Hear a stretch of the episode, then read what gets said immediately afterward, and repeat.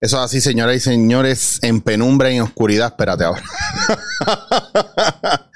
ahora estamos. Ahora estamos en luz. Señoras y señores, pueblo de Puerto Rico. Estamos en un momento bien importante y decisivo en nuestra historia. Lo que dicen un turning point. Momento de tomar decisiones. Se pregunta usted por qué hay tanta gente renunciando a sus antiguas vidas, a sus trabajos, a los lugares donde viven, a todo lo que están haciendo alrededor. Pues como ustedes saben que esos temas a mí me encantan, yo traje al querendón de la casa, y digo el querendón de la casa porque ustedes saben que lo próximo que viene es un programa entre este ser y yo. Va a tener que pasar, porque al paso que vamos, esto se está volviendo el, el, el dúo dinámico, el show de nosotros dos. Señoras y señores, con ustedes el máster el Grand Master Jedi. Ricardo Ramírez, que está en la casa. Ricardo, saludos. Saludos, Eric. Gracias por invitarme nuevamente para compartir con este público que tienes en tu canal de YouTube. Ricardo, vamos a aportar un poquito más de lo que queremos. Vamos a hablar claro. Tú vienes por el café. Ah, ya me di el primer expresito negro y ya te dije que hay que hacer otro a, la, salida. Sí, obligado, obligado. Ricardo, todo el mundo se está quitando. Todo el mundo está renunciando. Hablamos de este tema, me lo mencionaste, la gran renuncia. Hoy es de esos temas que yo digo que él empiece y yo lo escucho, porque habrá mucho de qué hablar. Pero cuando me hablaste de la gran renuncia, no solamente pensé en la gente que, que, con la que me he topado y que estaba acompañando en su proceso, renunciar a su trabajo específicamente en esa línea no es muy diferente después de muchos años a, dejar una relación amorosa. He visto los mismos eh, dolores, los mismos llantos profundos, el duelo, ¿me entiendes? La rabia, el sentido de no me valoraron, me dejaron ir, no me dieron amor, me fui, estoy molesto, estoy rabioso, no me pusieron en mi sitio que estos son unas cuestiones muy que me las encuentro no solamente en el ámbito laboral, sino en el emocional también, entre parejas. Pero cuando me, traes el tema de la gran renuncia, ¿hacia qué línea vamos? ¿Vamos hacia lo laboral? ¿Vamos hacia los cambios de vida? ¿Qué está pasando en el mundo? Pues, eh, fíjate, Eric, como hemos tocado en algunos eh, de nuestras entrevistas, la humanidad completa está pasando por un proceso difícil de transición. Nos, obviamente nos estamos moviendo, como algunos piensan, en un macro cambio, donde o cambiamos de rumbo o simple y sencillamente ponemos en riesgo nuestra supervivencia en nuestro propio planeta. Y la crisis laboral que estamos eh, experimentando, especialmente en los últimos dos años es parte de, ese, de esa crisis y es parte de ese cambio. Y tú recordarás desde más o menos mediados del año pasado, cuando empezaron, comenzaron a, flexibilizarse eh, los mandatos del gobierno de restricción, eh, eh, restricción a, al comercio, a las actividades eh, públicas. Una vez comenzó eso a, flexibilizarse, eh, mucha gente pensó que la gente arrancaría de nuevo hacia su viejo trabajo, a reintegrarse mm. nuevamente en las labores eh, a las cuales estaban, en las cuales estaban trabajando y produciendo y sorpresivamente eso no sucedió.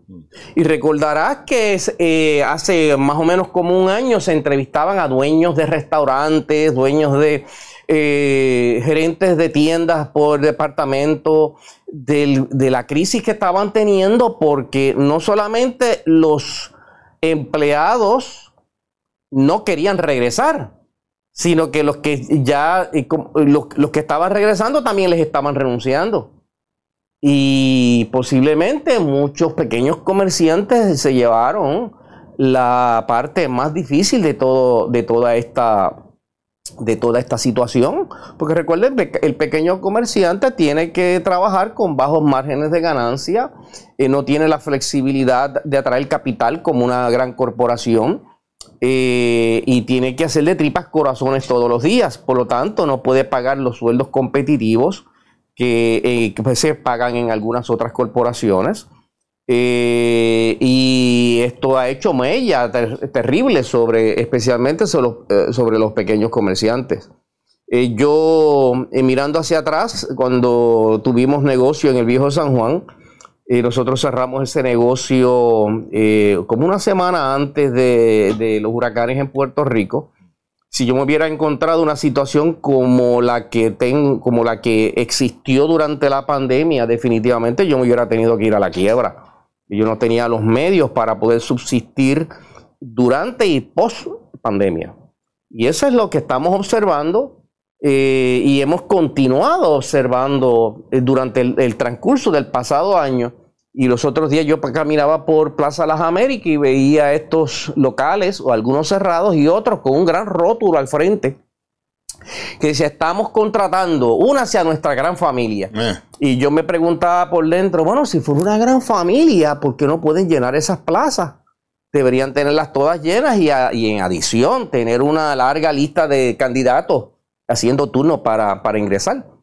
Pues tiene que haber algo más detrás de todo esto y la renuencia de mucha gente a querer regresar a sus empleos o aquellos que lo tenían, especialmente bajo las condiciones que estamos viviendo de inflación, estamos pasando por un proceso de inflación, pues la gente regresaría corriendo a sus empleos.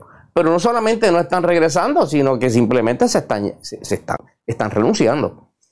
Y esto es algo muy interesante porque quiero traer una cita eh, que eh, se publicó a mediados del año pasado por un profesor asociado de psicología de la Universidad de Texas, que fue el que acuñó la frase la gran renuncia. Mm. Me refiero al señor Anthony Klotz.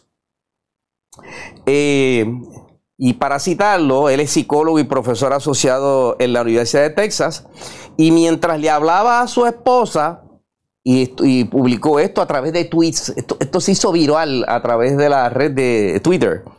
Y entonces eh, decía él, comentaba él que eh, eh, él, él, estaba haciendo un pronóstico mientras hablaba con su esposa de que millones de personas iban a renunciar próximamente a sus trabajos por la infelicidad que estos trabajos les provocaban. Claro.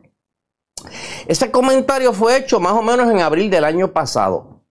En agosto, el departamento, la Oficina de Estadísticas Laborales en Estados Unidos, hizo una publicación que le dio la razón totalmente al profesor Klotz indicando que en agosto solamente habían renunciado 4.3 millones de trabajadores en todo el país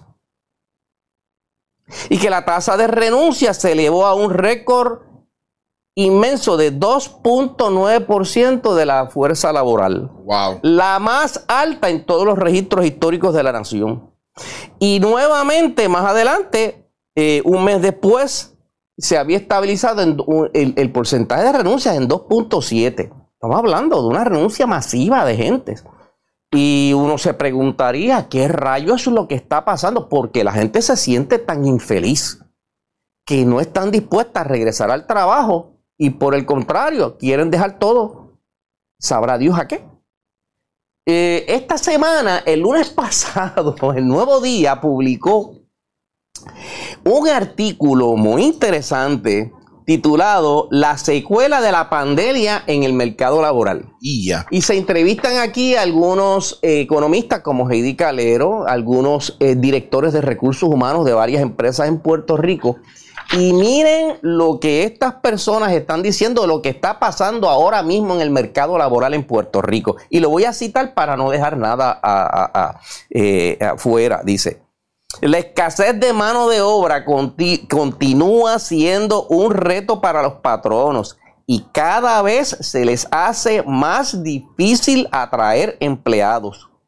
Reconoció Isabel Soto, vicepresidenta de SHRM, me imagino que es la Asociación de Recursos Humanos. Antes recibíamos 20 o 25 resúmenes para una sola plaza. Hoy no es así. No hay gente disponible o no les atraen las plazas. Quieren más calidad de vida y te preguntan qué tú como patrono les ofreces. ¿Qué beneficios les das? Te lo preguntan antes de reclutarlos. Mm. Te preguntan si hay que trabajar horas extras. Están más informados y si no les gusta, se van. Expresó una directora de recursos humanos con más de 30 años de experiencia y que prefirió no se identificara su nombre. Después que llegó la pandemia, parecía, parecería que hay menos personas disponibles para emplearse. Les hacemos ofertas de empleo, los reclutamos y no llegan. O trabajan el primer día y no regresan. Es un reclutamiento constante. Este escenario es bien distinto a lo que existía previo a la pandemia. Eran bien formales. Esto no se daba antes, aseveró otro ejecutivo de recursos humanos que también pidió mantenerse en el anonimato. Con este escenario, los patrones tendrán que ser más flexibles y permitir el trabajo a distancia o implementar modelos híbridos en la oficina. Y si quieren retenerlos, van a tener que ofrecer más horarios de trabajo flexible, revisar los beneficios y mostrar mayor empatía con el empleado, según Heidi Calero. Que es una cosa que no, no es otra cosa que la gente despertándose y entendiendo que se le acabó el pan de piquito al, al, al agresor, al sádico y al que se tira la. El que, tú, sabes, tú sabes que hay una cosa que en estos últimos días yo he visto y es que el mayor error.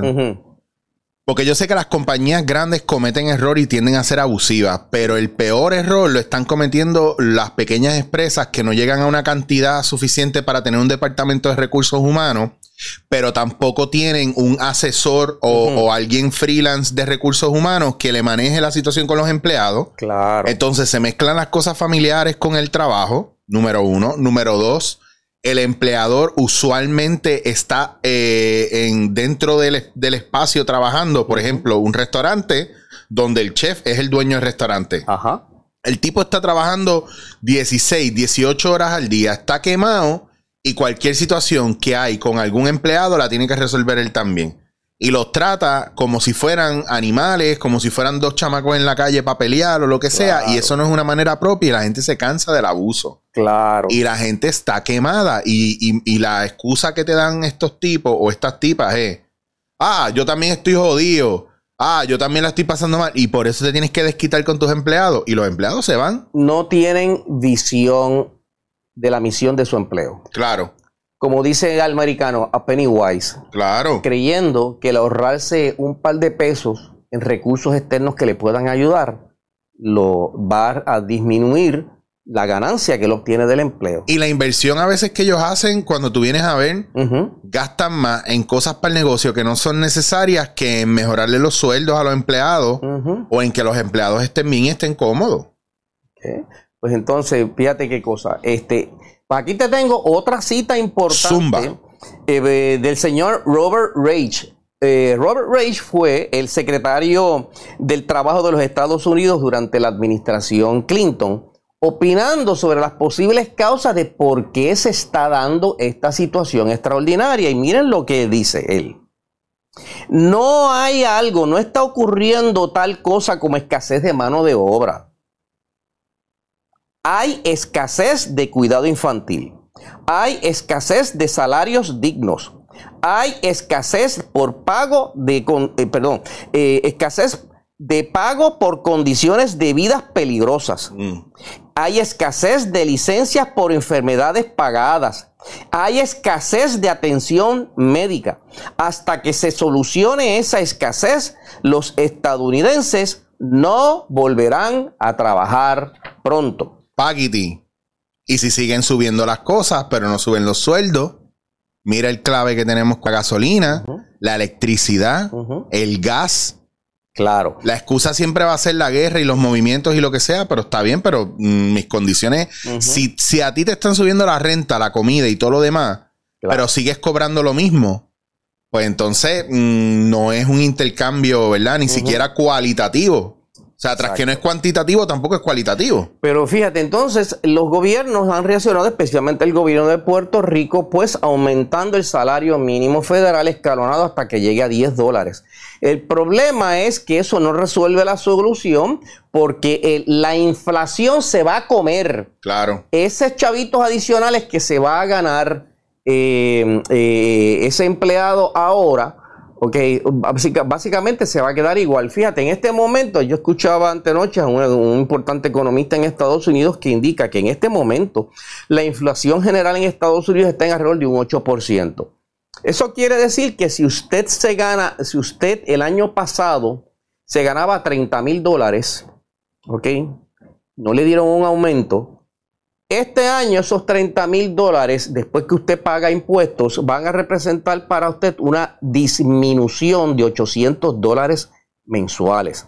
Eso es como si se le impusiera a usted un tax, un impuesto. Solo que ese impuesto no va a ir a parar a manos del gobierno.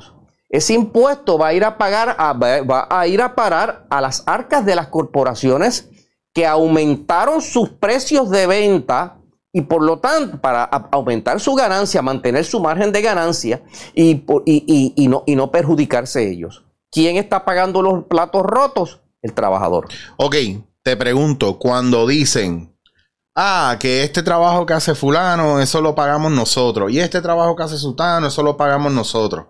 Yo veo ese llorado con la policía, con todo lo que es servicio público. Ok. Pero sin embargo, para mí, a quienes sí nosotros le estamos pagando o a los que sí se, se nos está yendo el, el dinero, es más hacia la empresa privada que tiene exenciones contributivas y no da ningún tipo de, de no aporta absolutamente nada al país. Por ejemplo, hay muchas empresas que están en Puerto Rico que tienen exenciones contributivas, etcétera, etcétera, etcétera, generan un montón de dinero y cuando tú vienes a ver ni siquiera están generando suficientes empleos en Puerto Rico. Pues vamos a ver cómo es que funciona el capitalismo. Vamos para allá. ¿Ok? Pero antes, para redondear lo que dice el señor Reich, entre algunas de las razones que más también, además de las que indica, dice, ok, la pandemia primero le dio a la gente tiempo en ese enclaustramiento forzado que tuvieron muchos de estos trabajadores, les dio tiempo para pensar acerca de qué yo quiero hacer con mi vida. Le salió el tiro por la, por la culata al orden mundial. Entonces, pues muchas de estas personas necesitan buscar un equilibrio entre sus carreras y su espacio personal. ¿ok? No quieren sacrificar más su, su entretenimiento y crecimiento personal como lo hacían las pasadas generaciones, por ejemplo, la nuestra. ¿ok?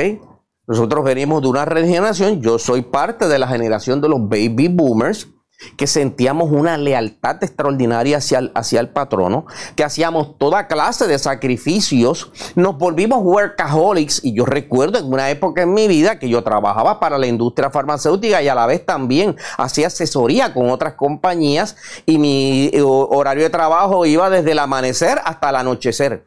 Y entonces, ¿qué calidad de vida yo le podía, dar, a mis, le podía dar a mis hijos y a mi familia? ¿Ok? Este, obviamente estábamos enfocados en eso, pensando que eso le daría las oportunidades a nuestros hijos de tener mejores condiciones de las que nosotros heredamos. Recordemos que la generación que nos antecedió de a nosotros se levantó de una pobreza extraordinaria. Tuvieron que hacer extraordinarios sacrificios. Yo recuerdo los, las historias de mi mamá en Nueva York donde en la misma casa tenían que vivir prácticamente no solamente el núcleo familiar, sino los hermanos, las hermanas y los parientes en una misma, en un, en una misma casa para poder ayudarse y sostenerse ante las condiciones trágicas de vida que se dieron en la década de los años 20 y los años 30, que fue cuando ocurrió la Gran Depresión. Así que esas son las generaciones que nos trajeron a nosotros a este mundo y nosotros nos volvimos este, alcohólicos al trabajo. Esa es la realidad. Nuestras nuevas generaciones no tienen esa, eh, esa, esa perspectiva de la vida. ¿Ok?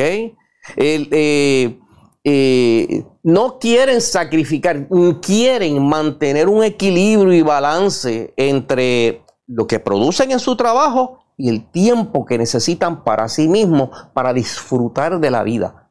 Yo me abstuve muchísimo. Yo una vez te comenté los años que pasaron antes de yo poder darme un viaje. Claro. Teniendo los chavos, teniendo el dinero, no lo hacíamos. ¿Por qué? Por lealtad a nuestros patronos en aquella época.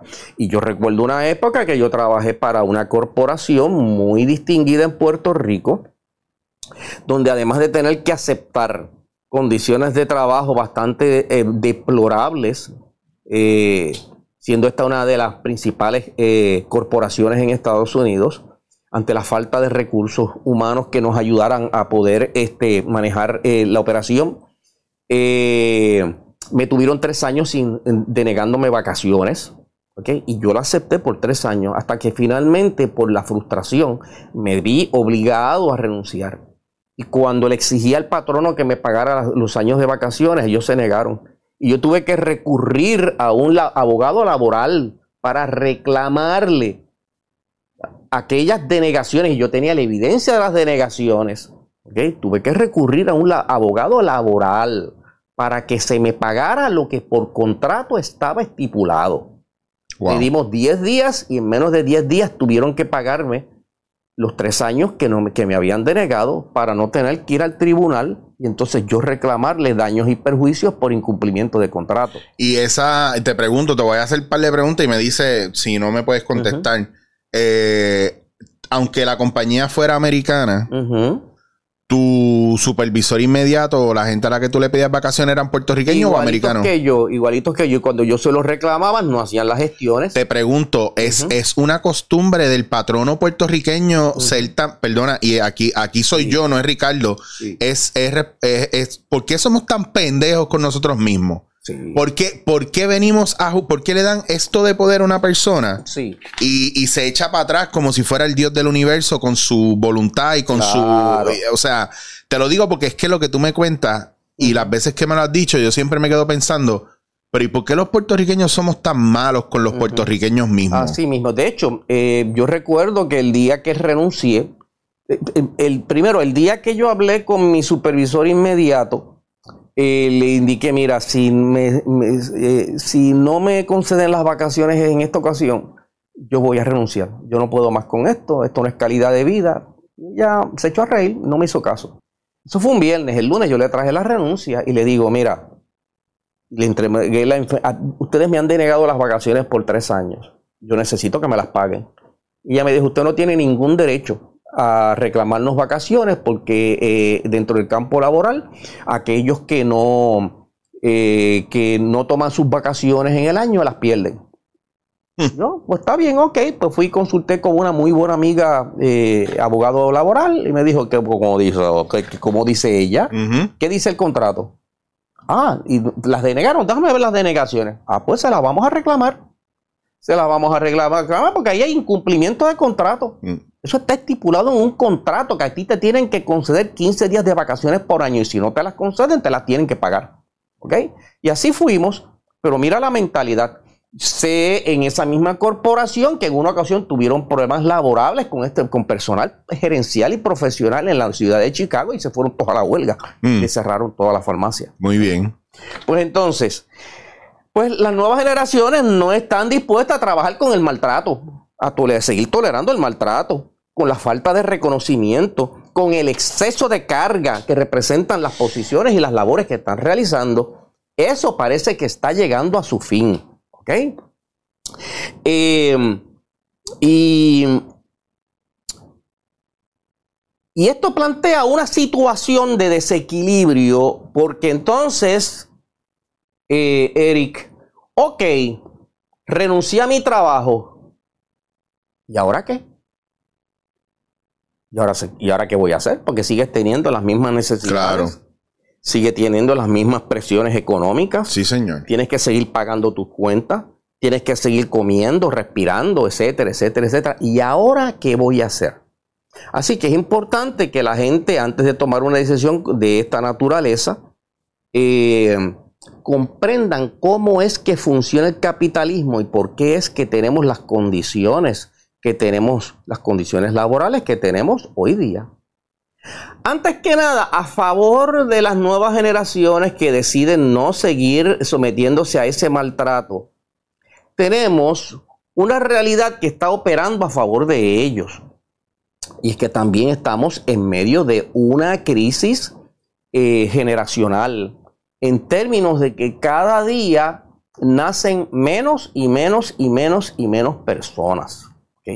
Eh, yo recuerdo la vez pasada citamos a este autor, nuevamente lo traigo, a George Friedman, con su pronóstico para los próximos 100 años. Y en este libro publicado en el eh, año 2004, él pronosticaba que para el año 2020 tendríamos un grave problema a nivel nacional porque el índice de, natalidad estaba descendiendo eh, eh, de manera alarmante. Él utiliza la, estadística de fecundidad, el índice de fecundidad que implica y el acuerdo general es que y a través de las Naciones Unidas que cada nación, en cada nación, para que haya un reemplazo generacional, para que entre los que se mueren, los que se retiran y los que eh, van naciendo y creciendo puedan ocupar esas posiciones y haber un reemplazo de la fuerza laboral. Eh, la cifra saludable es que Toda mujer en su época reproductiva, entre los 15 años de edad y los 49 años de, edad, debe eh, producir por lo menos 2.1 hijos para mantener ese cambio generacional saludable. Ya en el 2014, en el 2004, se veía la tendencia, ya Estados Unidos estaba por debajo de los, de, los, de los dos nacimientos por, por mujer en estado de fertilidad. ¿Ok? En Puerto Rico la situación es calamitosa. Esta, esta, información yo la conseguí ahora recientemente. Eh, los resultados del censo del año 2020. Mira esto, Eric.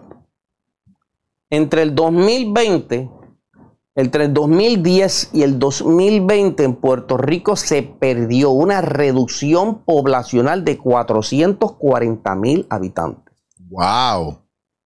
Una de las tasas de disminución eh, poblacional más grandes. ¿ok? Sabemos que ha habido mucha emigración, especialmente después de los huracanes. ¿ok? Pero se perdieron 440 mil personas. El renglón más afectado, fíjate lo siguiente, es el renglón entre 0 y 15 años se redujo en un 37%, mientras que el renglón entre los 15 eh, años de edad hasta los 65 años mm. se redujo en un 4%. En Puerto Rico se perdieron 98 mil habitantes aptos para trabajar. Wow. Lo que implica que no hay cambio generacional ninguno para, para ocupar los, los trabajos, las labores, para mantener la economía dentro de los próximos 10, 15 y 20 años. No hay reemplazo. La tasa de fecundidad en Puerto Rico está en 1.2.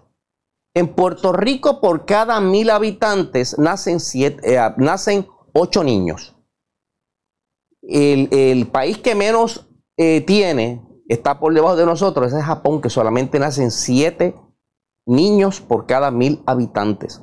Oh, Estados Unidos eh, tiene una tasa en este momento de 12 niños por cada mil habitantes. ¿Ok? Eso implica que aquí no va a haber cambio generacional. Friedman indica que de no tomar acción urgente al respecto, para los años de la década del 2020 y el 2030, cuando ocurrirá el pico del retiro de los baby boomers, nuestra generación, que es una inmensa masa de seres humanos, hubo una explosión eh, poblacional luego de la Segunda Guerra Mundial, comenzaremos a, a irnos de nuestros trabajos, a cogernos a los retiros, pero esa es una población que está muy bien informada, que por lo general su expectativa de vida es mucho más alto Y ahora se va a convertir en una amplia masa poblacional que no va a estar en los medios de producción, pero que va a estar exigiendo bienes y servicios del gobierno. Claro. ¿Y quién los va a reemplazar cuando este pico de jubilación, como el que acaba de ocurrir, yo me acabo de, de jubilar ahora, a- Está- en diciembre del 2020. Claro. Yo estoy en esa masa inmensa de gente que se está jubilando en este momento. Y la pregunta es, ¿y quién nos va a reemplazar? Porque la tasa de nacimiento está muy pobre. Y entonces, dice Friedman que en ese momento lo- el- eh, las naciones industrializadas tendrán una de tres alternativas para poder mantenerse esos gobiernos de manera operacional. O aumentar los impuestos, lo cual implica un suicidio político, o aumentar la deuda, como efectivamente está ocurriendo en Estados Unidos, que ya va por el 135% de su Producto Bruto Interno, ¿ok? O abrir las puertas a la inmigración, aceptar inmigrantes que entren a la fuerza laboral y puedan pagar contribuciones. Es algo que hemos visto ya en Europa, Francia, España, Sí. Italia, con toda esta mar de inmigrantes que viene especialmente de los países musulmanes y de África, que están ocupando esas labores que nadie quiere realizar, pero que a su misma vez está provocando serios confrontamientos raciales y étnicos en, en las economías y en las sociedades europeas. Que fue lo que pasó en Alemania después de la Segunda Guerra Mundial, que se le abrió la puerta a, la in- a los inmigrantes, especialmente españoles, para reconstruir Alemania. Exacto. pero provocó por mucho tiempo eh, una incomodidad y lo mismo en España también provocó mucha incomodidad a nivel verdad social. Porque por ejemplo en el caso de después de la de la guerra civil y la, di- y la dictadura en España Ujú. eh, se ha- verdad el cambio de, de- de gobierno como quien dice que el que el rey prácticamente se echa para atrás y dice vamos a, a trabajar como una democracia y ya olvídate de la de o sea antifranquista full verdad para entrar en una nueva era se abrieron las puertas del mundo y España dejó de ser prácticamente un feudo porque fue, fue un feudo político por muchos años y empezaron a entrar los inmigrantes africanos, o sea, los negros por fin empezaron a entrar, marroquíes, etcétera, y empezaron a asumir puestos de trabajo de Centro y Suramérica, empezaron a entrar muchos y en Alemania igual Sí. pero al final se creó una xenofobia brutal porque ¿cuál es, cuál es la idea de la gente? Ah, los inmigrantes se quedan con todo, no están pensando que el gobierno está asumiendo medidas en favor a unos y en contra de otros. Porque es el problema, que no hay equidad. La misma ventaja que le dan al de afuera por pena, no se la están dando al de adentro. Y incluso antes de venir para acá estaba pasando con lo de Ucrania. Pero mira lo que, la situación que nos encontramos hace tres años atrás cuando estuvimos en Barcelona. Y una de las razones por la cual Cataluña quiere independizarse claro, de claro. España es precisamente por esto. claro. Y reciente, hace dos años atrás yo vi un documental de, de este, eh, de, de este grupo de investigadores que se conocen como VICE, el Mm, efecto sí, de la inmigración en Francia. claro. Ellos documentaron cómo hay regiones en Francia que están a punto de una guerra civil Mm, por razones puramente raciales y xenofóbicas. claro. A causa de esta situación. Pero ¿cuáles son las opciones, Eric? Mm, Claro, es ¿Cuáles que son ese, las opciones? Es que ese es el problema. Entonces, tú no puedes fomentar con esta movida, por ejemplo, eh, vamos a hablar del ejemplo del aborto, que se va mucho más allá que un ideal, que saben, que saben los gobiernos que nosotros no estamos viendo y un poco es esta línea de, de te vamos a evitar abortar porque realmente necesitamos que tú tengas ese niño porque necesitamos empezar a llenar esos espacios porque si no nos va a ir mal, no tenemos gente que nos cubra cuando nos moramos, como quien dice. Aparte de eso y otra y otros intereses más, porque no es solamente un ideal de tú puedes o no puedes hacer lo que tú quieras con tu cuerpo, prácticamente Claro. es, es una, una finca de humanos, de, de- se nos está acabando el suministro del recurso humano, pues con estos movimientos feministas y con, y con muchas cosas más que no tienen que ver solamente con los feministas. O sea, o, eh, familias que están rotas, porque el problema es que el hombre y la mujer tienen, conciben ambos la cría y el padre se va. O, o la madre se separa del padre por las razones que sea, porque no vamos a abundar en eso. Claro, Y eso, pa' colmo- no- eso es tela de otro tema. Y, para colmo queda la madre soltera con un padre desaparecido ¿Me entiendes? Entonces el núcleo familiar se rompe y que dicen las mujeres, yo no voy a pasar por eso. No, Y- definitivamente. Y, para no. colmo, cuán caro es tener un hijo hoy día. Entonces tú me estás pidiendo a mí que yo traiga a este mundo un niño. Yo no tengo dinero para sostenerme. Yo voy a tener yo para sostener una cría más. Entonces ahora, nos, ahora entendemos por qué la tasa de fertilidad en los países industrializados está tan baja. Mm.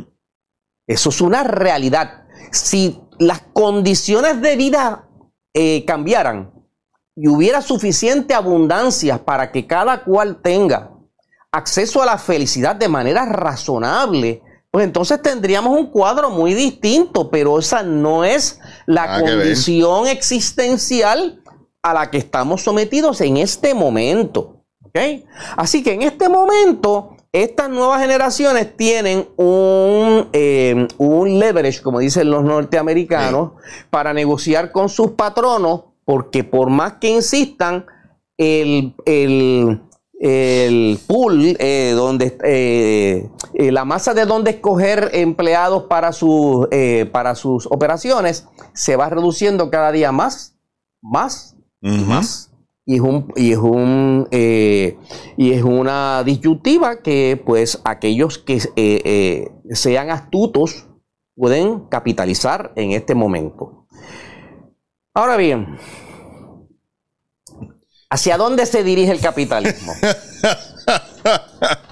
Ricardo, ¿Es pi- dónde está el meollo del asunto? Ricardo, piensa, te voy a, decir- te voy a dar un, un dato. Sí. Llevamos 40 minutos ya, aunque tú no lo creas. Ok.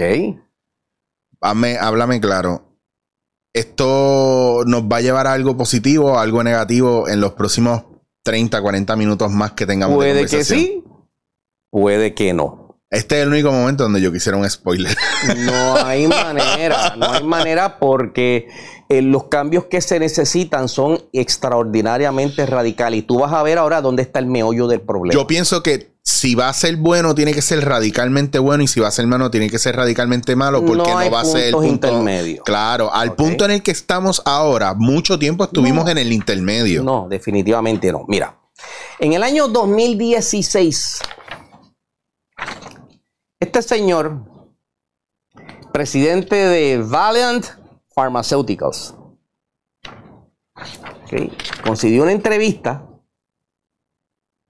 Su nombre es Martin Scherelli.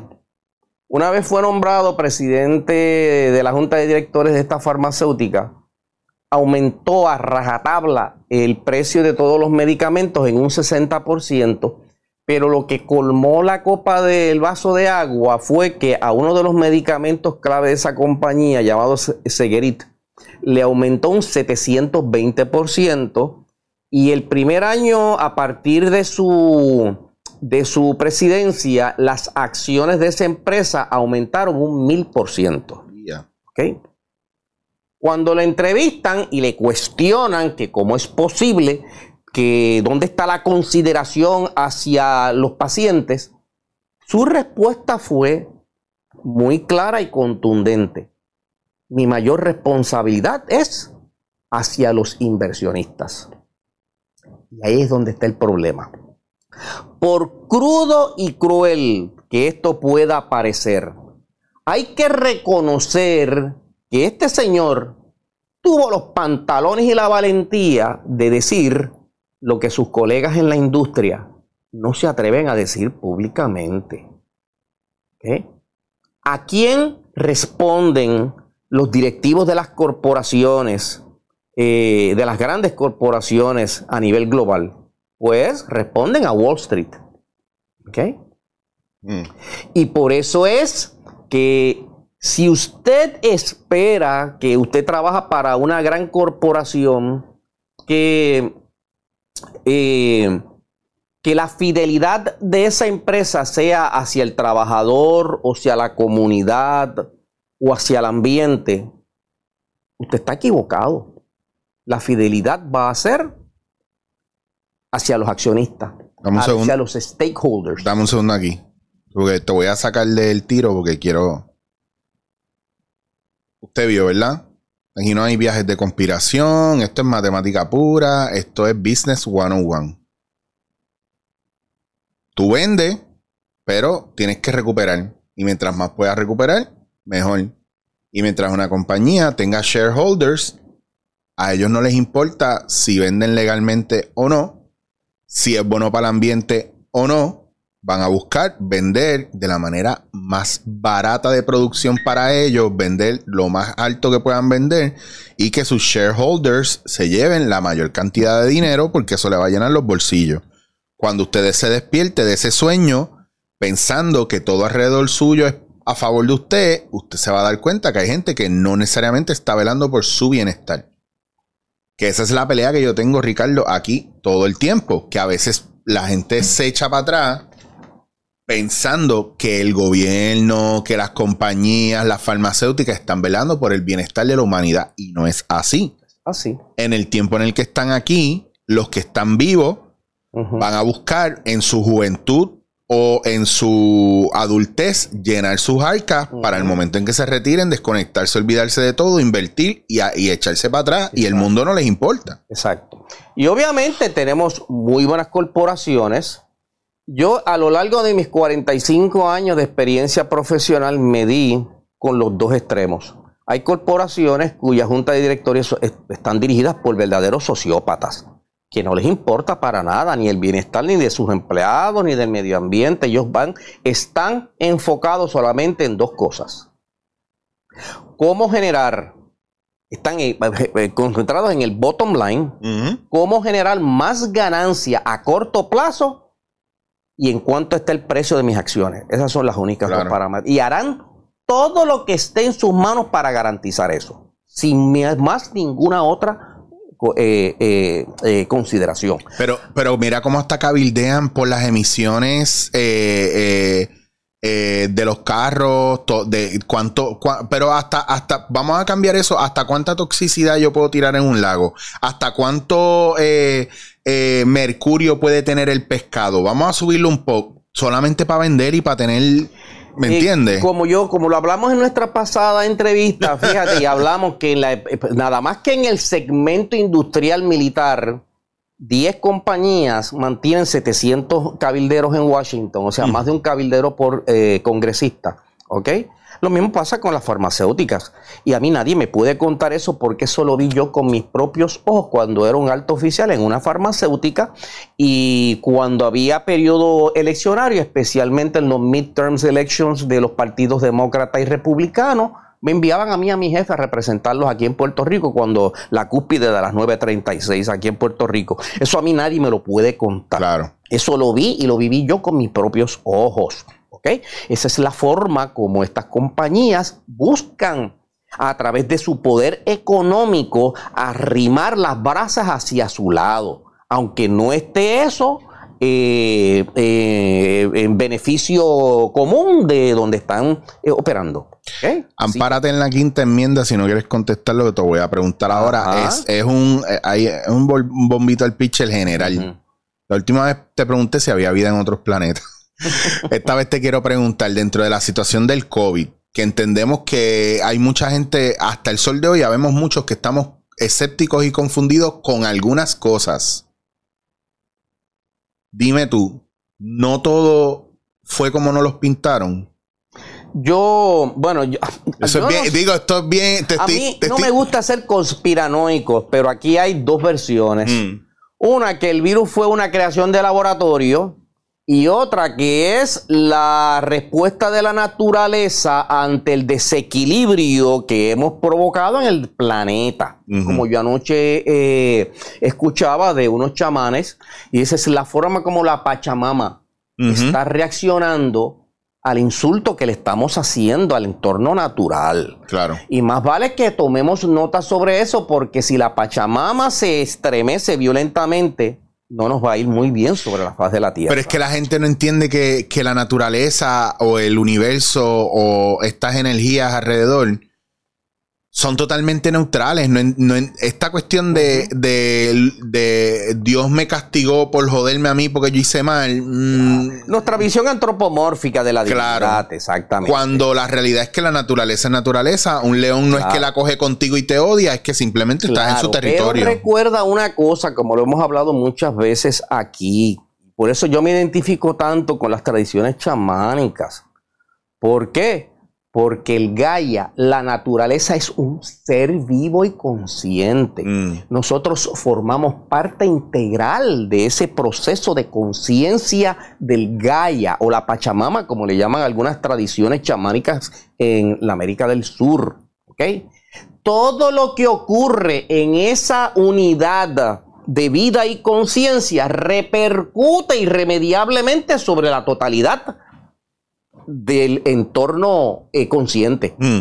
Por lo tanto, en la medida en que nosotros actuamos irreflexivamente, en la medida en que nosotros acabamos con los recursos de la naturaleza, provocamos extraordinarios dolores y sufrimientos a los seres vivos en, eh, en, reinos inferiores al nuestro, la naturaleza entonces va a reaccionar de manera recíproca en contra de aquellos que lo están provocando. Es una ley natural de causa y efecto. Por lo tanto, el daño que estamos provocando al entorno y al frágil ambiente ecológico del planeta, eventualmente lo vamos a pagar muy caro. No hay remedio a esa situación. Y a menos que nosotros enmendemos nuestros, eh, nuestra forma de vivir en, en la naturaleza, en vez de competir contra la naturaleza, en vez de utilizar la naturaleza como un bien para ser explotado, comencemos a cooperar con la naturaleza, entonces comenzará a regresar el equilibrio. Claro. ¿Ok? Esa es mi postura. No es que haya alguien diciendo, ah, te portaste mal. No, no, no. Estamos hablando de la reacción natural, causa y efecto. Porque más allá de la pura materia, Recuerda que como lo hemos dicho aquí muchas veces, la materia es el resultado de la conciencia. Todo brota y emana del, campo de conciencia y todo lo que se manifiesta tiene que, eh, tiene que ocurrir a través de la observación. Del primer observador, como dicen los físicos cuánticos, tiene que existir una conciencia cósmica de la cual, que es el primer observador, de la cual todo lo demás se manifiesta. Y no estamos separados de esa conciencia. Por lo tanto, actuamos y recibimos la compensación apropiada a nuestra forma de pensar, sentir y actuar. Por lo tanto, muchos chamanes alegan que el virus del COVID-19 es una reacción natural del proceso de equilibrio de la naturaleza, porque fíjate lo que ocurrió, tan pronto nos tuvimos que cerrar en nuestras casas. ¿Mm? En poco tiempo, muchos sistemas ecológicos comenzaron a regresar a la normalidad. Bien brutal. Qué interesante está eso. Hasta el aire se purificó y todo, imagínate. Así es la cosa. Así que, para usted entender lo que está pasando, ¿ok? Y hemos visto que los verdaderos jefes de las corporaciones no son sus juntas de directores, son Wall Street. Pero, ¿y quién es Wall Street? Nosotros. ¿Quiénes son los que invierten en esas corporaciones nosotros mismos? Usted tiene un plan de retiro 401k. ¿Usted ha invertido dinero en la bolsa de valores de su propia compañía? Pues todos nosotros somos inversionistas. todos nosotros llevamos. Todo, ¿Cómo es? ¿Cómo es? ¿Cómo es? Todos nosotros somos inversionistas. Dejé un sonido ahí para que la gente se pusiera al día, porque ¿sabes lo que pasa, Ricardo? Que el problema, yo creo que uno de los problemas mayores que tenemos, no solamente los puertorriqueños, la humanidad entera, es que siempre estamos prestados para echarle la culpa a alguien o algo, pero nunca asumimos responsabilidad por cómo contribuimos a eso. Exactamente. Y fíjate, Eric, todos inconscientemente somos inversionistas, ¿ok? ¿Y qué sucede cuando usted invierte de su propio dinero en acciones de una empresa? De las cuales no sabemos nada, porque el 99% de los inversionistas no sabe nada de qué es lo que se está produciendo en esas corporaciones. Es más, el 99% de los, de, los trabajadores no sabe en qué industria se está invirtiendo su dinero. Los analistas de eh, eh, financieros le dicen, vamos a poner tanto por ciento en este renglón, tanto por ciento en este y tanto por ciento en este, de mayor riesgo a menor riesgo, para tener una cartera balanceada, ¿ok? pero nosotros sabemos a dónde va a estar yendo a parar ese dinero. Y así, si tú multiplicas eso por millones de trabajadores, la inversión hacia las corporaciones es masiva. ¿Ok? ¿Y qué sucede cuando usted recibe el reporte trimestral de cómo están su, eh, su cartera de inversiones? Y usted comienza a ver que están estáticas o están bajando. Usted pega el grito en el cielo porque si yo puse mi dinero ahí, o sea, yo quiero ver progreso. Lo que nosotros quisiéramos ver es un continuo crecimiento de nuestras, de nuestras inversiones. Pero ¿es eso razonable? ¿Es eso realista? ¿O usted piensa que en un planeta de recursos limitados usted puede alcanzar crecimiento continuo de manera ilimitada para siempre? Mire la irracionalidad detrás de todo este proceso. Así que esa misma presión que nosotros le ponemos a la bolsa de valores, los, que administran las bolsas de valores se las ponen a los presidentes de estas corporaciones, lo cual los ha llevado a tener que tomar decisiones drásticas. Por ejemplo, en la década de los 80 y 90, a pesar que comenzó la nueva economía eh, de reducirle impuestos a la industria, de darle mantengo corporativo, etcétera, etcétera, comenzaron las fiebres de las adquisiciones y las consolidaciones con el único fin de hacerlas más gananciosas. que es una consolidación? Dos empresas se ponen de acuerdo mm. para formar un solo ente. Compra, se compran la mitad de las acciones y de dos corporaciones existentes se formaba una. Adivina lo que pasó. O sea, ahora esa corporación nueva tiene una cartera de productos más amplia, por lo tanto, aumento de venta, pero a la misma vez se reduce la empleomanía a la mitad porque usted no va a tener duplicidad en las posiciones de trabajo. Claro. O sea, cada consolidación que creó pues mayor ganancia, mejor margen de ganancia para las corporaciones, mayor desempleo. ¿Ok? Y eso fue fiebre entre los años 80, los años 90, al extremo de que ahora mismo yo trabajé para tres grandes corporaciones durante 20 años. Ninguna de las tres existe, porque o fueron absorbidas por otras empresas su línea de productos fue comprada por otras empresas y desaparecieron. Sí, que al sol de hoy en Puerto Rico lo estamos viendo. Que lo que hemos visto es una reducción drástica de corporaciones y compañías que se han ido concentrando en un núcleo poderosísimo. ¿Ok? Para mejorar la oferta y reducir costos, aumentar, eh, aumentar eh, ganancias, subida de, de acciones. Mm. ¿Ok?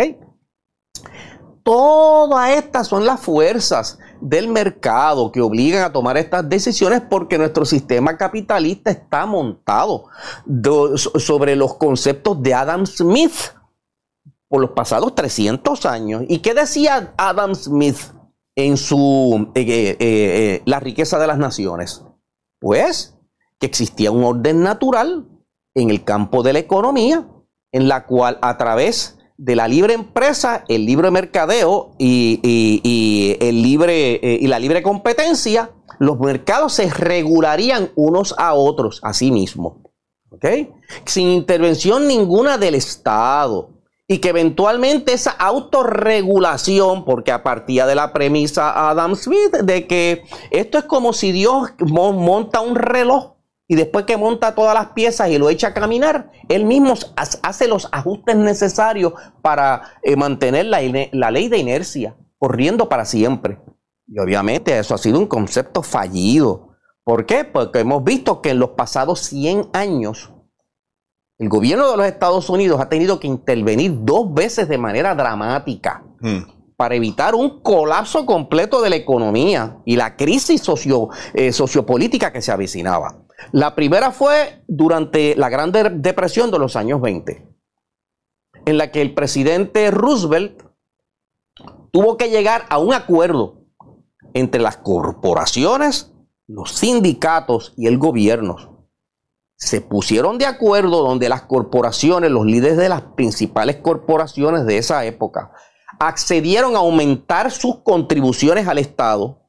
Y con ese aumento de contribuciones, el Estado pudo crear 3 millones de puestos de trabajo nuevos, 3 millones de seres humanos que se se convirtieron en consumidores y de ahí nacieron todas las eh, eh, eh, todos los impuestos de nóminas que conocemos hoy mismo que se convierten en derechos de los trabajadores como el seguro social la, el seguro por desempleo seguro por incapacidad fondo del seguro del estado semana de trabajo todo eso nació y que se conoció como el gran acuerdo y ese fue el patrón de la industria de Estados Unidos hasta finales de los años 60, cuando comienza todo eso a desregularse.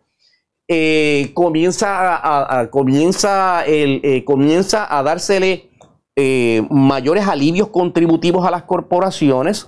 Mantengo corporativo a las, a las corporaciones con el único fin de que ese dinero adicional que recaudarían las corporaciones de alguna forma se filtrarían hacia, hacia los segmentos más bajos de la, de, la, sociedad para producir bienestar. Lamentablemente eso fracasó, como, lo, como lo vimos con la estadística que yo traje en nuestra conferencia, en nuestra entrevista anterior. Sí. En los pasados 30 años lo que ha ocurrido es a la inversa sobre 50 trillones de dólares se calcula, que se calcula que ha sido el movimiento del 50% más bajo de nuestra población hacia el 1% más alto de nuestra eh, eh, eh, de, la población. ¿Ok? Así que no solo la segunda ocasión en que esto ocurre fue entre el año 2007 y 2008 cuando explota la burbuja hipotecaria. ¿Cómo reacciona el gobierno? Pues tiene que intervenir dramáticamente lanzando paquetes de rescates masivos para evitar que colapsara la banca en Estados Unidos. Los famosos bailouts. ¿Ok? Pero no solamente se limitó al, eh, a la banca, sino que múltiples, múltiples empresas y corporaciones norteamericanas recibieron rescates de cientos de millones de dólares. ¿Y cuál fue el resultado de eso? muchas de esas corporaciones, después de recibir ese rescate, cerraron sus operaciones de producción en Estados Unidos y se largaron para la China. Y dejaron miles de empleados, de desempleados en Estados Unidos y llevaron a la quiebra múltiples ciudades en Estados Unidos, nosotros incluidos. Claro. ¿Ok? Sí, que ahí ahora son pueblos fantasmas porque mucha gente se mudó a esos pueblos para trabajar empezaron a hacer vidas ahí. Pues así es como opera el capitalismo en su forma más cruda, ¿ok? Y entonces estamos alarmados porque hemos visto cómo la base industrial norteamericana ha abandonado el territorio norteamericano para irse a producir a la China, haciendo ahora de la China una de las economías más poderosas del planeta, ¿ok? La gente piensa todavía que Estados Unidos es el país más poderoso de, del sigue mundo. Sigue siendo todavía la primera economía del planeta, pero el forecast, el pronóstico es que a partir del año 2028-2030 China sea la primera economía del planeta. Ahora mira esto. En su afán de hacer más riqueza. Sí, ¿India para cuándo? En, en su afán de poder mejorar el precio de las acciones, tomaron la decisión de irse para la China. Y esto comienza a ocurrir desde finales de las décadas de los 1980. ¿ok? Recuerda cuando Henry Kissinger desde, la, eh, desde aquella época visitaba la China para que se abrieran los mercados de la China. ¿Qué tenía la China para ofrecer en aquel momento? Un país que estaba en total quiebra económica. ¿Okay? ¿Qué tenía para ofrecer? Pues tenía para ofrecer un inmenso mar de mano de obra barata. ¿Okay? ¿Qué hicieron entonces? Se le abrieron las puertas a las corporaciones norteamericanas, se les facilitó su acceso al territorio chino y los chinos solamente pidieron una sola cosa a cambio. Que para tú establecerte en China, primero tienes que contratar un partner, un socio en China. Y segundo, que tienes que hacer una transferencia de tu tecnología. O sea, tienes que ceder tus derechos de patente sobre la tecnología de lo que se va a producir allí. Wow. ¿Ok? Obviamente, esa mano de obra barata le dio ganancias a ultranzas a las corporaciones que se fueron a trabajar allí, a producir allí. ¿Ok? Y si tú ves las gráficas de Wall Street durante los pasados 30 años, ha sido un crecimiento continuo, continuo, continuo, continuo, muy a pesar de la, explosión de la burbuja hipotecaria en Estados Unidos. Estaban haciendo eh, eh, ganancias exorbitantes. ¿Qué pasó? Fíjate, y aquí los chinos se ganaron a los norteamericanos en el juego capitalista. Con el paso de los años, los chinos fueron promoviendo, el gobierno chino fue promoviendo que el salario promedio del trabajador chino fuera subiendo de año en año. Y desde entonces el salario promedio de los chinos ha aumentado entre un 30 y un 40%. Haciendo que ahora la mano de obra barata en China no sea ahora tan barata. Mm. ¿Qué ha producido eso? Pues que ha creado ahora un inmenso mar ahora de consumidores que tiene dinero en sus manos para comprar. ¿Qué ha pasado entonces con las corporaciones? Ah, pero ahora no me se resulta tan económico producir en China. Me quiero ir a Vietnam o me quiero ir a la India. Y los chinos dicen, está bien, tú te puedes ir, aquí nadie te está aguantando. Ahora sabes que como yo soy el dueño de tu tecnología, de tus patentes de tecnología, aquí vamos a seguir produciendo lo mismo. Ok, nosotros no vamos a parar nuestra producción aunque tú te vayas. Y lo segundo es que te vas a limitar porque no vas a tener acceso al mercado de, al, mercado de consumidores de mayor crecimiento en el planeta Tierra en este momento. Así que ahora esas corporaciones están allí, atrapadas. Jaque mate. ¿Eh? ¿Ves la situación? ¿Ok? Y por eso es que se estima que para mí el 2028 la China pase a ser la primera economía del planeta. Wow. Juego capitalista. ¿Ok? Se los ganaron en el juego capitalista. Ahora, entonces, ¿qué, ¿qué, pasa con los congresistas norteamericanos? Pues se quejan que los chinos no respetan los derechos de patente. Pero ¿quién le puso un revólver en el pecho a los directores corporativos para aceptar esas condiciones?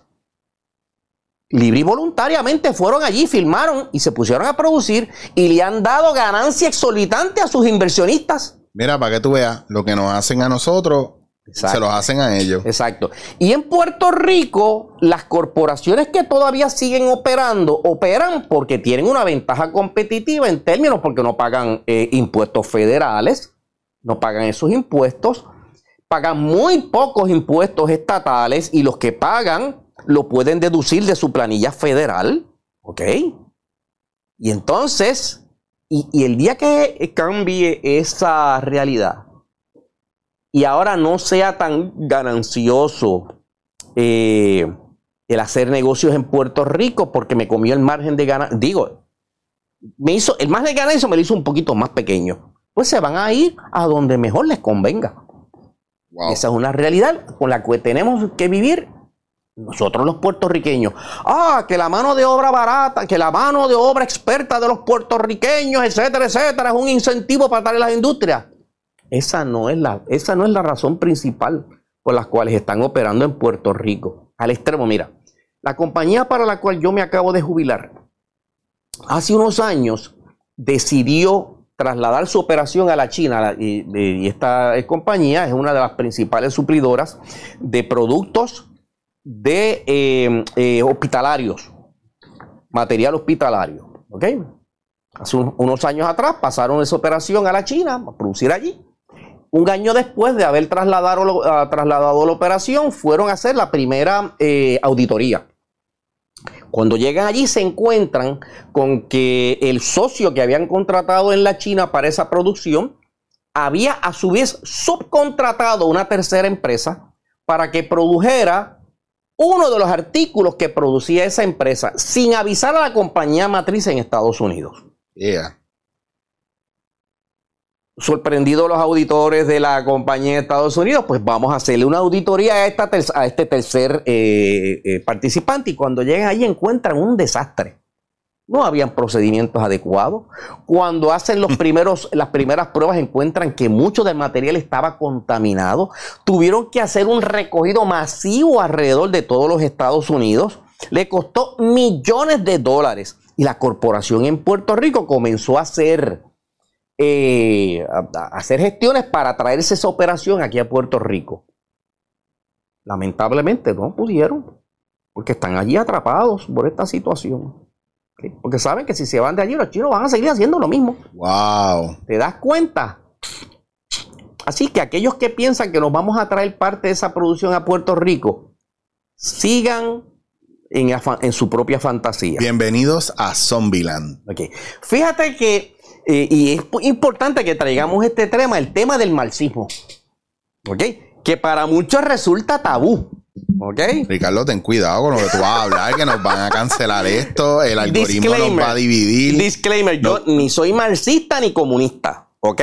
Sin embargo, cuando tú miras la crítica que hace Carlos Marx en Engels al capitalismo, te das cuenta de que aquí hay unas cosas que verdaderamente tenían razón. Fíjate, Carlos Marx e Engels hacen cuatro críticas principales al, al capitalismo. La primera es, el trabajo debe representar una alegría no debe ser una esclavitud.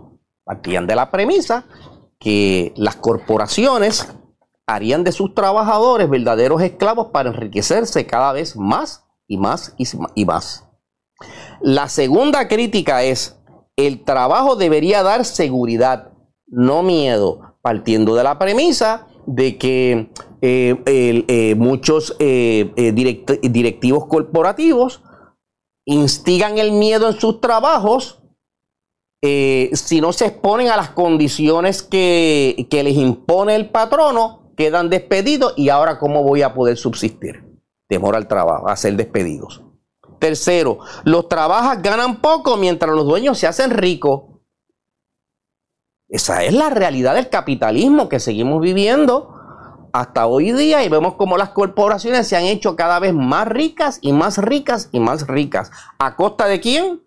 Pues si tú solamente estás pensando en ganancia y construir valores a corto plazo, sacrificando el largo plazo, ¿a quién vas a perjudicar? Mm. Pues hoy cerraste una planta y dejaste mil empleados en la calle. Claro. No te importó ensuciar los pozos de agua que están debajo de la tierra, dejar aquello allí contaminado y te fuiste a trabajar y a producir donde ahora puedes generar más ganancias. Esa ha sido nuestra realidad industrial durante los pasados 30 años. Pues el capitalismo es inestable e imposible de controlar. Esa es una realidad. El capitalismo vive en ciclos de inflación y deflación que se suscitan uno tras otros cada 5 a 7 años. Cada 5 a 7 años. Hasta que llega un punto crítico y entonces cae en una recesión. Mm. Esos son ciclos inevitables que no pueden ser controlados. Y ahí es donde entonces los gobiernos tienen que entrar para poder poner un aliciente a la, a la, a la situación. Así que es bien importante que todo el mundo entienda estos principios económicos porque estamos en el ojo de la tormenta dando vuelta alrededor de una situación sobre la cual todos tenemos muy poco control de manera individual, a menos que actuemos de manera concertada. La gran masa de seres humanos, ese paradigma no va a cambiar. Anoche yo escuchaba en una entrevista ¿Recuerdas que en nuestra pasada entrevista hablamos de John Perkins, el autor del libro aquel titulado Las Memorias de un gatillero económico? Sí, señor. Mm.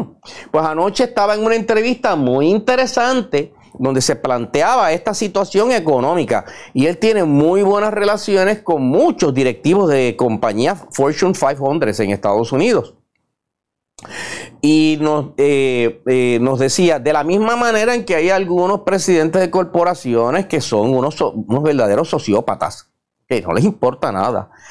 Yo diría que la mayoría de los directivos, directores, los grandes directores de corporaciones verdaderamente quisieran ver grandes cambios en lo que está ocurriendo en el mercado laboral, en lo que está ocurriendo en su responsabilidad planetaria.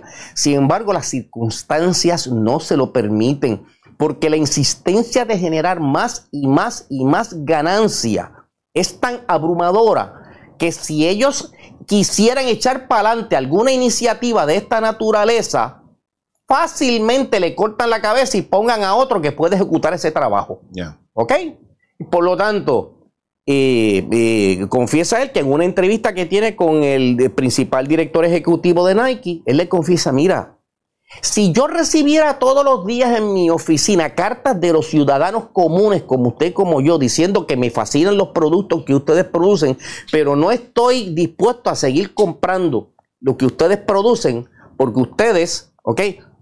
Hasta que no mejoren las condiciones laborables, hasta que ustedes no se eh, comprometan a un programa de reciclaje para preservar el ambiente y, y se comprometan ¿ok?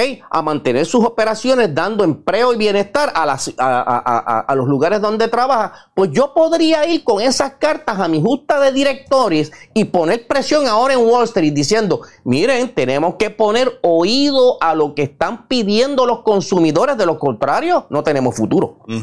Pero eso no pasa.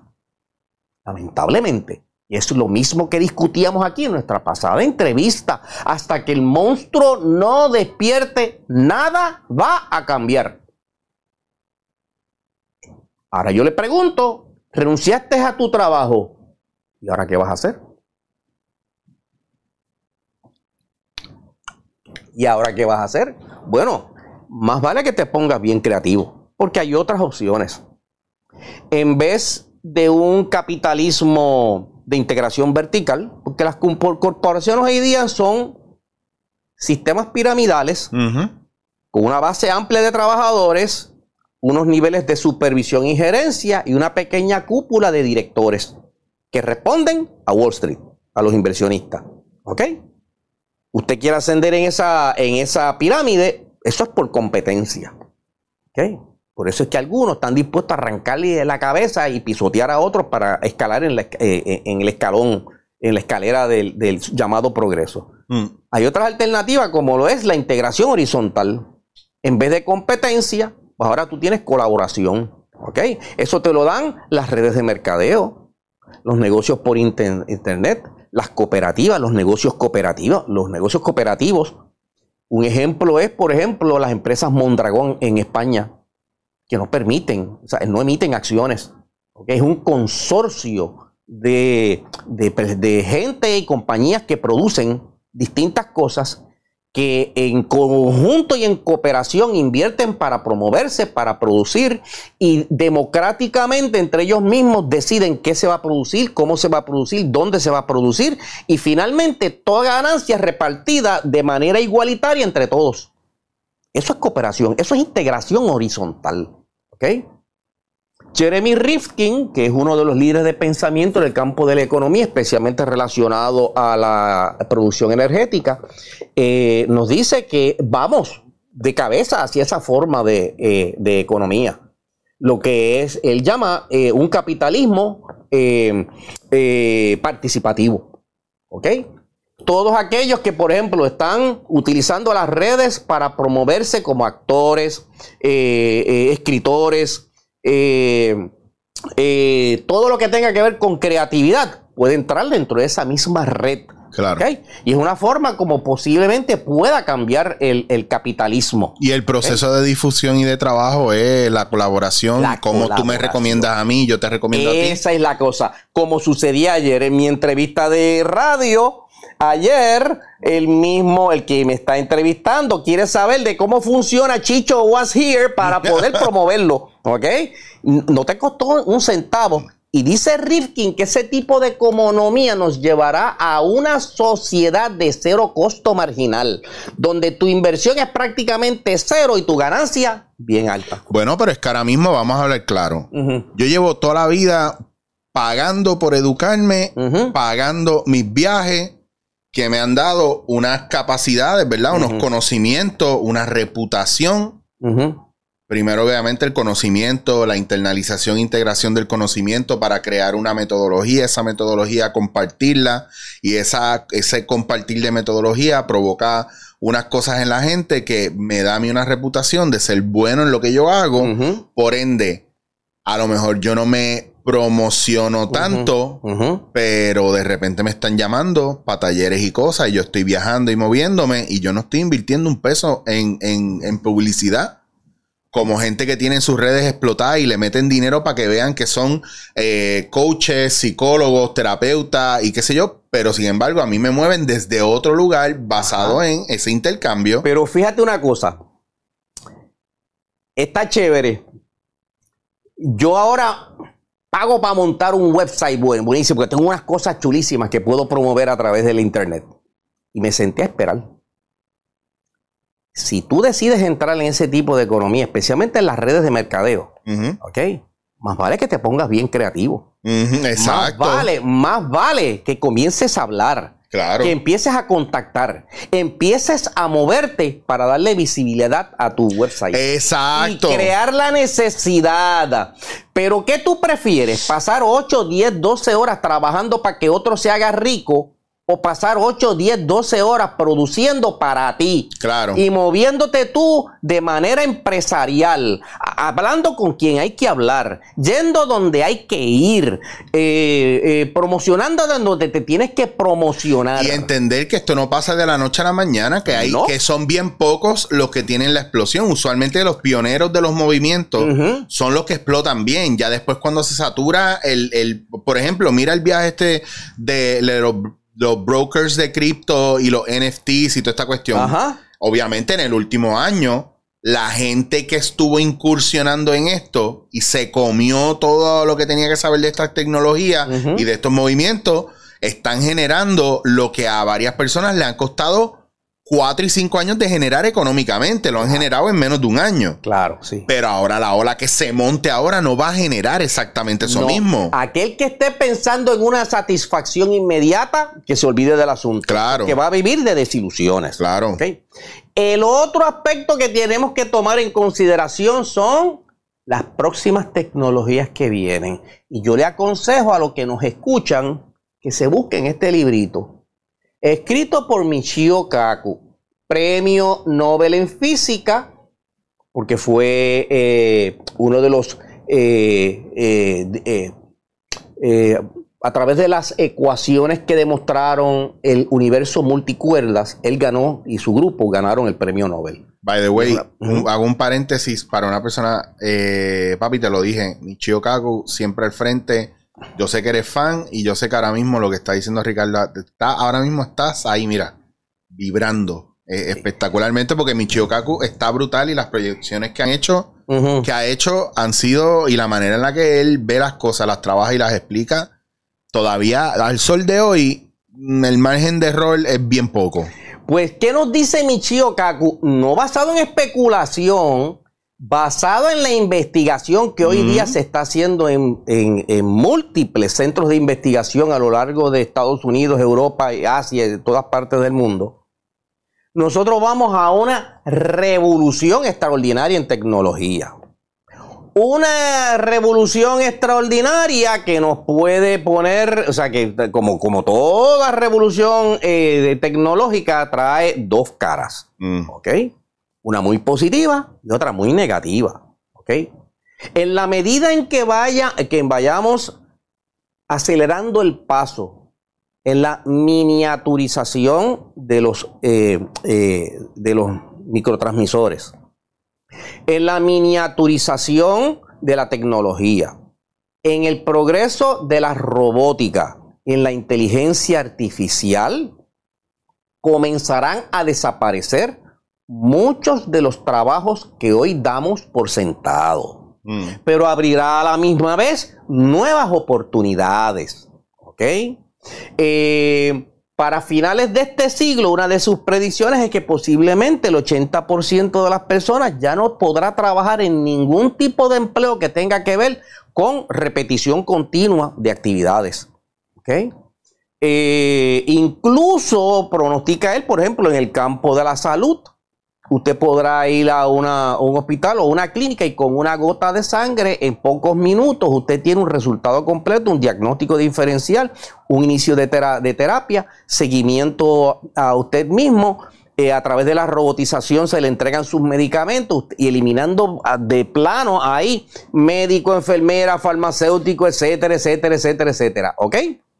Incluso predice él que en el futuro, para finales de este siglo, principios del próximo siglo, usted podrá ir a una sala de operaciones donde no va a haber un cirujano. Tendrá un robot alimentado por inteligencia artificial que podrá ejecutar una operación neuro, de neurocirugía muy compleja con mayor velocidad y precisión que la mano y el ojo humano. Sí, señor. ¿Ok?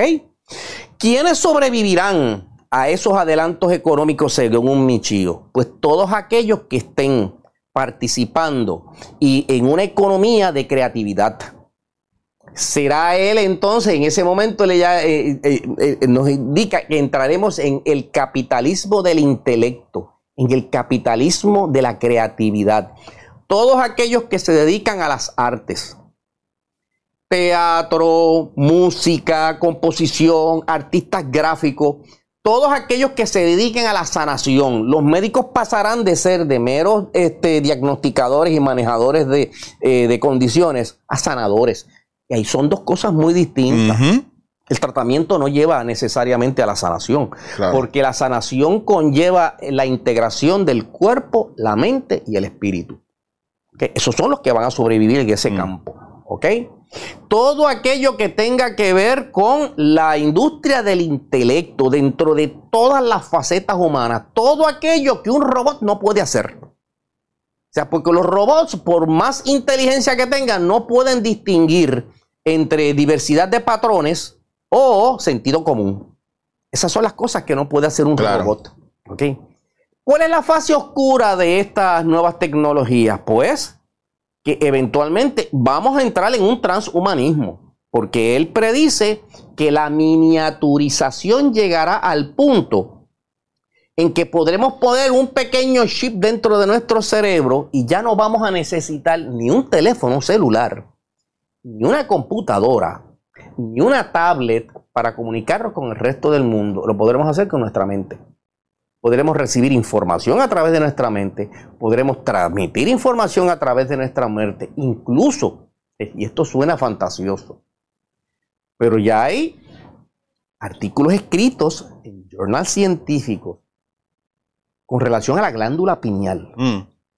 La Universidad de Tel Aviv, en conjunto con eh, una universidad en Francia, encontraron que la glándula pineal, que no está construida con tejido neuronal, está construida de tejido óseo. Es rica en microcristales que reaccionan fácilmente, tienen propiedades piezoeléctricas y reaccionan fácilmente a las ondas ELF, EMF. O sea que usted con ondas ELF y EMF puede activar o desactivar la glándula pineal. ¿Qué implica eso? Que usted puede controlar la emisión de las hormonas que produce la pineal, que son o serotonina o melatonina o, adivina cuál, la dimetiltriptamina. Eso no lo vi. Esa sí, ahí tengo que decirle que yo tengo mis límites y esa no la, no la puedo pronunciar. Esa, ¿Y esa qué, qué efecto tiene en el ser humano? Pues la dimetiltriptamina es una de las sustancias psicotrópicas más potentes que existen. Es el ingrediente activo de la ayahuasca, del peyote, etcétera, etcétera, etcétera. Sabemos que cuando entramos en estados superiores de conciencia, a través de la meditación y prácticas yógicas, ¿qué es lo que estamos haciendo? Estamos la glándula, activando la glándula pineal de manera mental, de tal manera que vibra a cierta frecuencia y comience a producir dimetiltriptamina y eso nos da un viaje extraordinario a través del campo que está más allá del tiempo y el espacio. Y según es una pena que no haya traído la referencia, pero hace tres años atrás la revista Scientific American publicó un artículo de que posiblemente ya estemos trabajando y que ya está la tecnología mediante el cual usted recibe una noticia de algo que está ocurriendo en la China. Y usted mediante ese mecanismo puede expandir su conciencia y estar allí donde está ocurriendo el acontecimiento y ser testigo presencial sin haberse movido de su propio asiento. Oh, wow. Y esto es lo que, por ejemplo, muchos yogis dicen que pueden hacer cuando entran en estados extraordinarios de conciencia, que pueden proyectar su conciencia más allá de tiempo y espacio y poderse hacer testigo o hacerse ver o, entrar este, en, contacto con otras personas sin moverse de su propio sitio. Y para eso hay que entender cómo funciona el campo cuántico o el, o el campo cósmico, como se le llama en las tradiciones esotéricas, ¿ok? Donde todo es una unidad. No hay en ese campo no hay diferencia, no hay tiempo ni espacio, todo es un eterno ahora, una singularidad. Así que todo lo que está ocurriendo en este planeta o en el otro extremo de la galaxia puede ser accesado en el, aquí y en el ahora. Bueno, ahora hay una película que está ahora corriendo en los cines, que déjame buscar bien el título, que se llama, que si no la has visto, Ricardo, vete a verla ya que se llama eh, Everything Everywhere All at Once.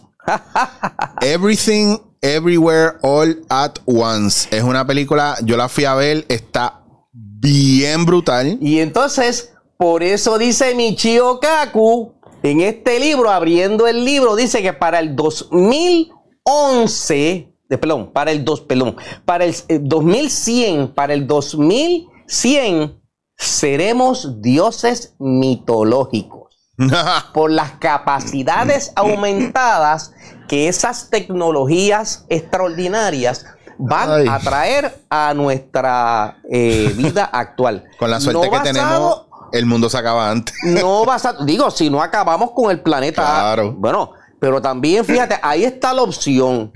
O damos el salto cuántico, como lo explicamos en, el, en la entrevista anterior, y nos abrimos a un universo mucho más grande, un universo mucho más vasto, con mayores posibilidades. ¿Ok? O nos hundimos en, eh, colapsamos y desaparecemos como civilización. Tú sabes lo que pasa, tú sabes lo que a mí me pasa con esto, Ricardo, y díganme pesimista o negativo. Eh, la fe que yo tengo en la humanidad es mínima por razones bien claras que he hablado aquí antes. Y la primera de ellas es porque, lo hemos hablado antes, es más fácil engañar a alguien que convencerlo de que se le está engañando. Mm, exacto. Entonces, el problema de la mayoría de la gran humanidad es que están los que quieren hacer una diferencia que es mínima y los que no les interesa hacer la diferencia, pa' colmo, están jodiendo e interponiéndose en el trabajo de los que quieren hacer la diferencia. ¿Te acuerdas lo que hablamos en nuestra pasada entrevista? Que arrastramos eso, Inca. El 1% acapara, ¿cuánto? El 70% de toda la riqueza humana. El 4% son sus ayudantes. El 5% están despiertos. Pero entonces el 90% está dormido y el 1% no quiere que el 5% despierte a los que están dormidos. Ya.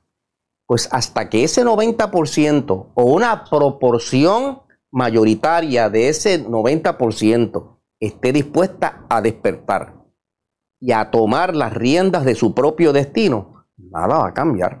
Estamos jodidos. Nada va a cambiar. ¿Qué sucederá? Eh, pues cuando veamos que las paredes de la, de la, de la represa comienzan a desquebrajarse, comiencen a colapsar los sistemas eh, eh, ¿cómo se llama? Eh, los sistemas que sostienen la naturaleza, comience a, colapsar los sistemas económicos, comience, no podamos controlar la diseminación de la guerra y veamos de frente y cara a cara el fin del mundo, entonces querremos, entonces estaremos dispuestos a, actuar. Pues Lamentablemente será ya muy tarde. En, a nivel bíblico, ¿verdad? Es eh, el arca de Noé y la gente afuera ahogándose y muriéndose porque no entraron cuando tenían que entrar. Claro, eso es una alegoría que deberíamos aplicarnos a nuestra propia vida. ¿Por qué? y para ir como cerrando, ¿verdad? ¿Qué nos pasa? Que no solamente, y, está cabrón, porque hoy, hoy grabé otra cosa antes de esto y hablábamos de, del factor por qué somos el tipo de gente que en vez de escuchar, observar y, e internalizar, no necesariamente aceptar, porque tú puedes escuchar otra opinión y no aceptarla, pero, pero pensar, es que es una posibilidad, ¿me entiendes? Claro. Eh, porque ahora mismo sí hay muchas películas que lo que decía Michio Kaku ahí, o lo que tú estás diciendo, ya esas películas lo han demostrado, lo han presentado. Esta película, Everything, eh, Everywhere, All at Once, lo que está hablando es, o sea, están en una línea de tiempo y las personas en, en varios momentos accesan con una acción otros momentos donde están en otro tiempo, en otra era, en otro tipo de rol, y esos conocimientos los están accesando para ahora.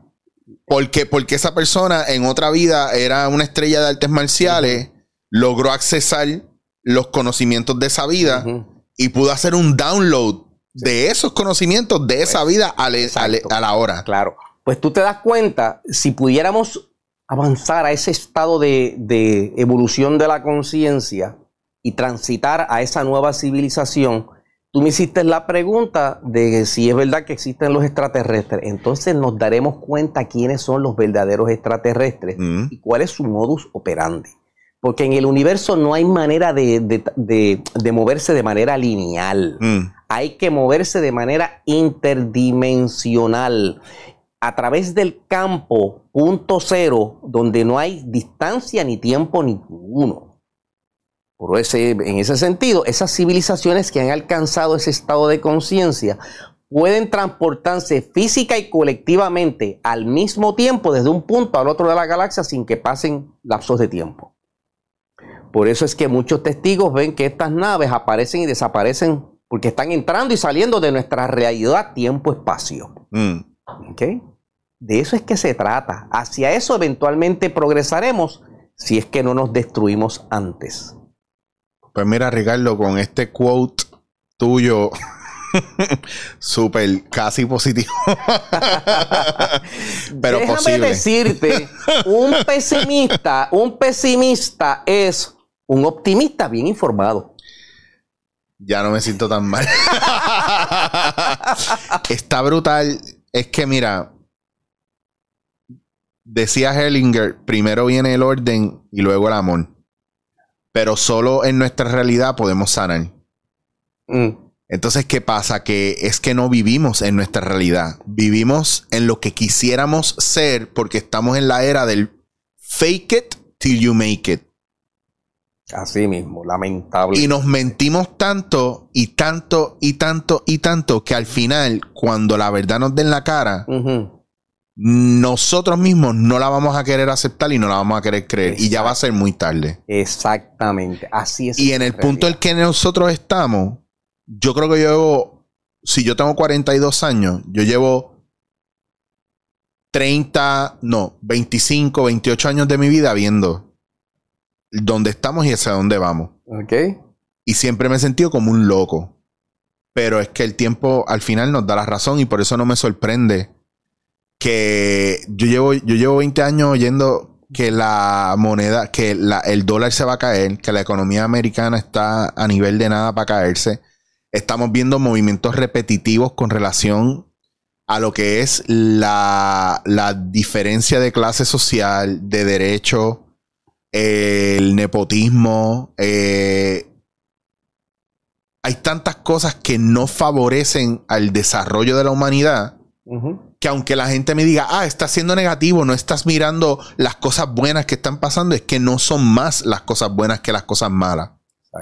O si son más las cosas buenas, son bien pequeñas, porque el planeta se sigue destruyendo, los recursos naturales se siguen destruyendo, el, eh, las guerras siguen estando, no hay control. Mira, hay un viejo refrán Rosacruz que dice, la gota no quiebra la piedra por la fuerza, sino por la constancia. ¿Cómo vamos a hacer que esa gente despierte?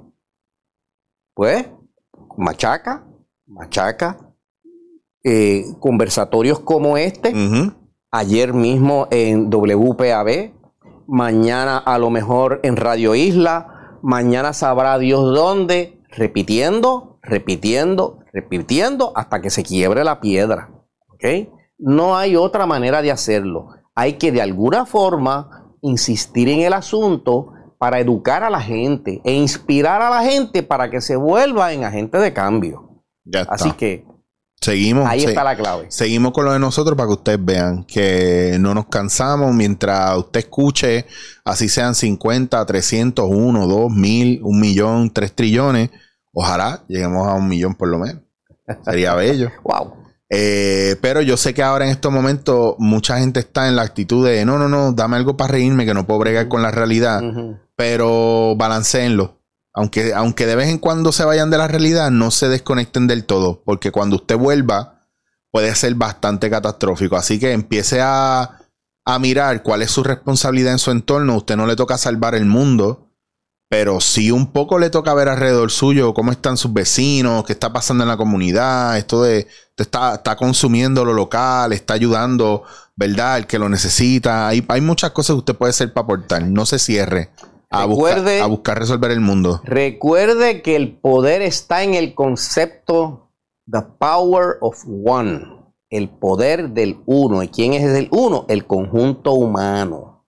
Cuando despierte el monstruo dormido, y muchos de estos como el que hemos citado, John Perkins, dicen, mira, los centros de, de- de- los centros que mantienen, est- est- estos que están trabajando tras las sombras, manteniendo el status quo, están aterrorizados. Están aterrorizados de nosotros la gente. Porque el día que eh, despertemos, pasará lo que dijo el presidente, la cita que traímos del presidente George Bush. Nos correrán calle abajo ah, y nos lincharán. Pero parece que esas mafias están bien controladas porque no, todavía no han linchado a nadie. Uy, eso lo hablamos en otro día. Tienen un poder extraordinario. Mucho control. Y nosotros mm, en redes no nos movemos de aquí. No queremos salir de la casa, pues estamos asustados. Ricardo, gracias un millón. Como Gracias siempre, ti, ahí tienen hora y media cómoda. Hora 40 de Ricardo.